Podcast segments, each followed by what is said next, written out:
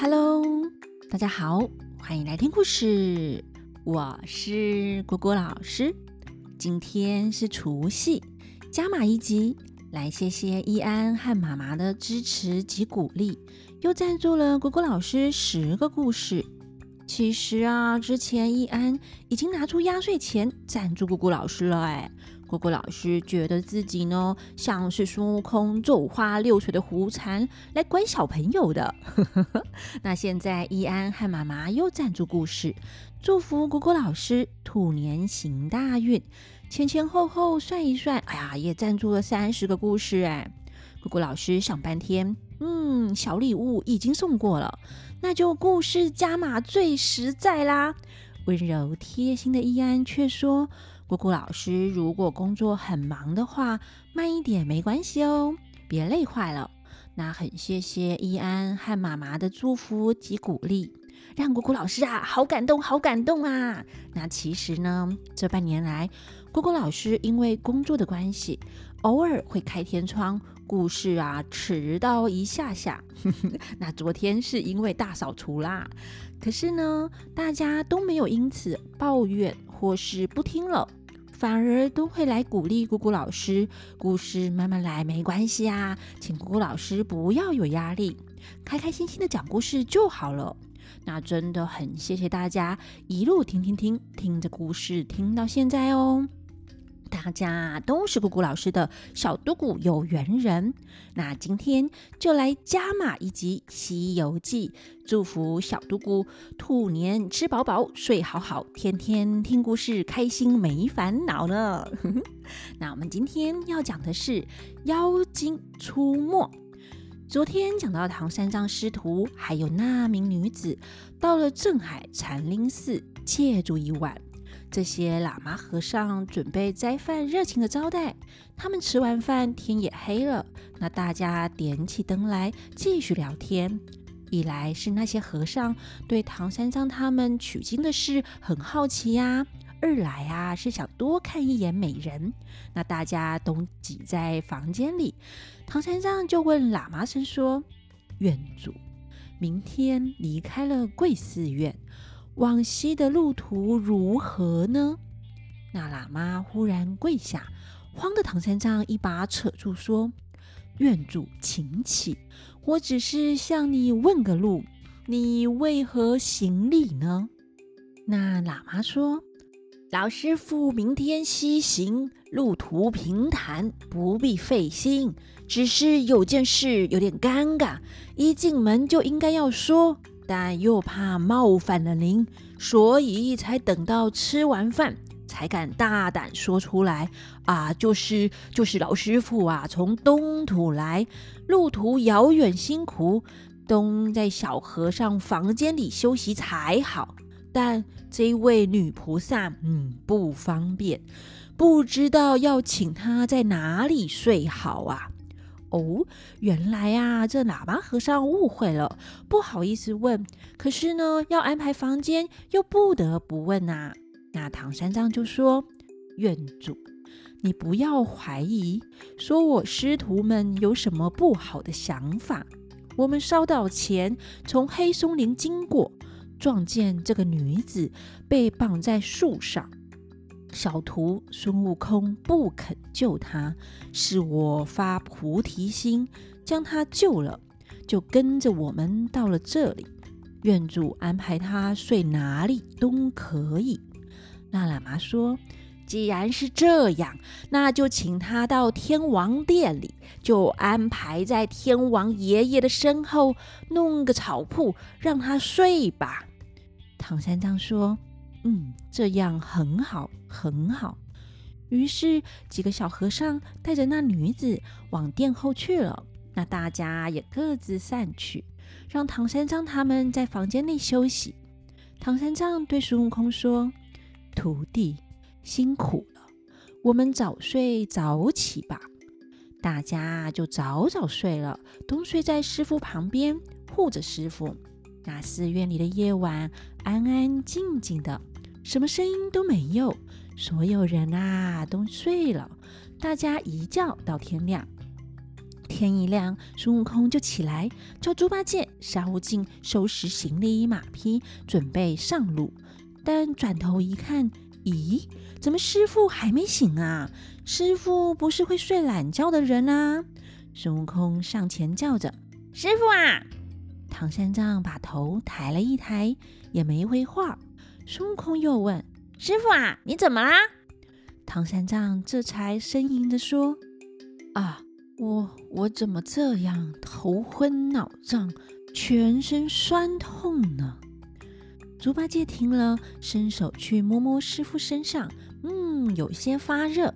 猪呆子啊，笑着说：“我我晓得啦，这是昨晚看见不要钱的饭，多吃了几碗，倒头就睡啊，消化不良啦。”咳咳。孙悟空就凶他说：“胡说！等我问了师傅，看是怎么啦。”唐三藏说：“我。”半夜起来上厕所，没戴帽子，大概啊是吹风了。这边啊跟大家说一下，以前的房子厕所呢是在外面哦，房间里啊是不会有厕所的，所以有时候房间里会放夜壶，就是小尿桶喽，可以方便嘘嘘。但这间房间可能是临时清出来给他们住的，所以没有放。那孙悟空说。哈，原来是半夜吹风啦！那师傅现在还能走路吗？唐三藏说：“我现在连坐都坐不得，怎么上马？哎呀，是我耽误了行程呐！”孙悟空说：“师傅说的哪里话？常言道，一日为师，终身为父。我们做你徒弟。”就是儿子一样啊，要照顾师傅啊。你既然身体不舒服，说什么耽误行程啊？就先等个几天，又有什么关系啊？他们师兄弟都照顾的师傅，那不知不觉就过了一天又一天，再一天，这一病啊，就病了三天呢。这时唐三藏醒来，忽然想到那个女子，就问孙悟空：“悟空。”我这两天身体难过，不曾问你，那个女菩萨可有人送些饭给她吃吗？孙悟空笑着说：“哈哈，你管他怎的？先照顾好自己的身体。师傅，你还病着嘞。”唐三藏说：“正是，正是。你先扶我起来，取出我的纸笔墨。”向寺里借个砚台来用用。孙悟空问：“哈，要这些怎的？”唐三藏说：“我要写一封信，连通关公文一起，你替我送上长安，见太宗皇帝一面。”孙悟空说：“哈，这个容易呀，我老孙别的事不会，要是说送信啊，人间第一啦。”你把信写好给我，我一个跟斗就送到长安啦，递给皇帝，再一个跟斗转回来。你的笔砚都还没干嘞，只是你要写信怎的？要写些什么啊？先念给我听听，念了再写也不迟啊。哦，大家猜猜唐三藏是要写什么啊？还要连通关公文一起送回去？这唐三藏啊，又是个悲观的，大家猜到了吗？唐三藏呢，是想要写信给唐太宗，说自己啊生了重病，可能活不久了，不能够去取经，就把通关公文送回去，请皇帝另外派人去取经呢。那孙悟空听到唐三藏这个念头，忍不住呵呵大笑的说：“哈哈哈，师傅啊，你也太没用啦！稍稍有些病，就冒出这个念头。你要是病重要死要活的，只要问问我。”我老孙自有个本事，去地府问哪个阎王敢这样做，哪个判官敢出票，哪个使者来勾魂。要是惹恼了我啊，我拿出那大闹天宫的脾气，又一路棍打入幽冥地府，抓住十代阎王，一个个啊抽了他的筋，还不饶他嘞。唐三藏说：“徒弟呀，我病重了，千万别说这大话。”猪八戒上前说：“咳 师师兄啊，师傅说不好，你却只管说好，还真不尴尬嘞。我们呐，趁早商量，先卖了马，典当了行李，卖棺材，替师傅送送终，散伙吧。孙悟空说：“啊，呆子又胡说啦！你不知道啊，师傅是我佛如来第二个徒弟。”原本叫做金蝉长老，只因为他轻慢佛法，才有这场大难呐。猪八戒说：“哥啊，师傅既然是轻慢佛法，便回东土，化作凡人的身体，发愿往西天拜佛求经，遇妖精就被捆走啊。”逢魔头就被吊起来，受了这么多的苦也够了，怎么又叫他生病呢？孙悟空说：“你哪里晓得啊？老师傅上辈子听讲佛法时打了一个盹，头啊往下一低，左脚不小心踢到了一粒米，下凡间来就该有这三天的病啊！”猪八戒听了，吃惊的说：“哎呦喂啊！像老猪我吃东西泼泼擦擦的，也不知道会生多少年的病啊！”孙悟空说：“兄弟呀，你和师傅不一样，你别紧张啦。不过啊，有道是锄禾日当午，汗滴禾下土。谁知盘中餐，粒粒皆辛苦啊！”哦。这是唐朝诗人李绅的诗哦，意思是说，农夫啊种田的辛苦，每一粒米呢都是辛苦得来的，要我们珍惜食物哦。那孙悟空继续说：“师傅啊，只要再病今天一天，明天啊就会好啦。”唐三藏说：“徒弟呀，我今天的状况和昨天不一样。”喉咙不知道为什么非常的渴，你去找找哪里有凉水，弄些来给我喝吧。孙悟空说：“好啦，师傅要水喝，便是要好啦。等我取水去来。”孙悟空拿了钵盆，往寺院后面香积处取水。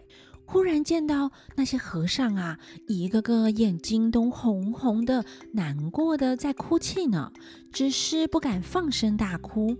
孙悟空问：“哎，你们这些和尚也太小家子气了吧？我们才住个几天，临走时会感谢你们啦，柴火钱照算给你们，怎么这样脓包在哭呢？”和尚们慌忙跪下说：“不敢，不敢。”孙悟空说。啊！怎么不敢？想必是我那长嘴和尚食量大，吃垮了你们吧？和尚们回答：“老爷啊，我这荒山大大小小也有百来个和尚，每一个人养老爷一天，也养得起百十天，怎么敢欺骗您，去计较食物吃多少呢？”孙悟空说：“啊，既然不计较，你们又为什么啼哭呢？”和尚们说：“老爷，不知道是不是那山里来的妖邪在这寺院里。我们呐，晚上派两个小和尚去撞钟打鼓，只听到钟鼓响完，却再也不见人回来。等到隔天去寻找，只见僧帽僧鞋丢在后边园里。那妖邪啊，把人吃了，只剩骨头还在。你们住了三天。”我这寺院里呀，就不见了六个和尚哎，所以我们兄弟们忍不住害怕，忍不住悲伤啊。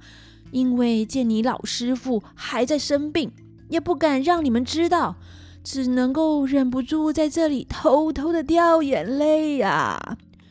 孙悟空听了，又惊又喜的说：“哈，别说啦，这必定是妖魔在此伤人也。”等我替你铲除他来。和尚们说：“老爷，妖精不惊者不灵，一定会腾云驾雾，一定会上天入地。古人说得好，莫信直中直，须防人不仁。”哦，这句话我们之前才讲过哎。那这些和尚是不相信孙悟空有能力抓妖怪啦。老爷，你别怪我们说你呀，要是能够抓到妖邪，便是替我荒山除掉这条祸根，真是三生有幸啦。但要是抓不住他，却会惹出祸来。孙悟空问：“啊，惹出什么祸来？”